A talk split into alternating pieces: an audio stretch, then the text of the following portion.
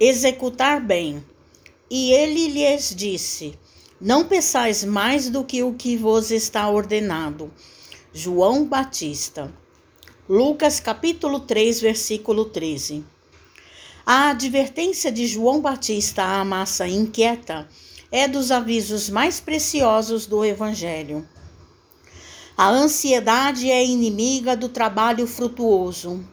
A precipitação determina desordens e recapitulações consequentes. Toda atividade edificante reclama entendimento.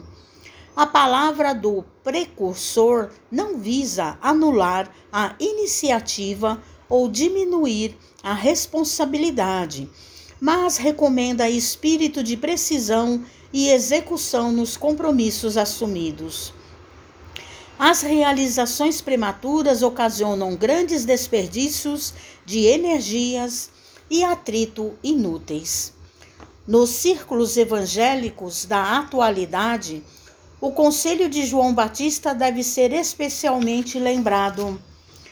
Quantos pedem novas mensagens espirituais sem haver atendido à sagrada recomendação das mensagens velhas?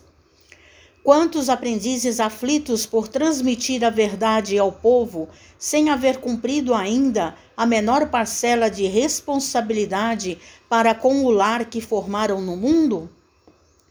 Exigem revelações, emoções e novidades, esquecidos de que também existem deveres inalienáveis desafiando o espírito eterno.